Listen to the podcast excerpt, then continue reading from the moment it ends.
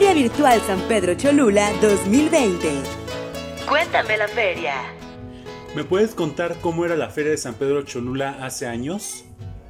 Sí, recuerdo cuando era yo pequeño, se hacía acá en el Zócalo de San Pedro Cholula y otra parte se hacía a un lado del Soria, en una, un predio particular. En el centro se, se acostumbraba a poner estantes de la Copa de Oro, vendían empresas de cerveceras que estaban abarrotadas por los parroquianos porque traían bailarinas en esa época y estaba lleno ese lugar.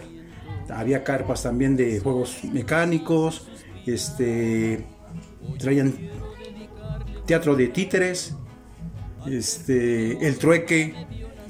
Mucha gente se quedaba a dormir en el portal, que no había restaurantes. Ahí se quedaban, era el portal de peregrinos. Esa era la, intención de ese portal. Y sobre todo, pues la tradición del día 8 de comer el taco de cecina, que siempre ha tenido, siempre ha sido originario de acá de San Pedro Cholula. La cecina con sus rajas rojas y su queso tradicional. Y bajaba mucha gente, bajaba bastante gente. Vendían, venían a, vender acá los petates, los canastos, la fruta. Era, era, era muy bonita esa, esa, esa tradición. Feria Virtual San Pedro Cholula 2020.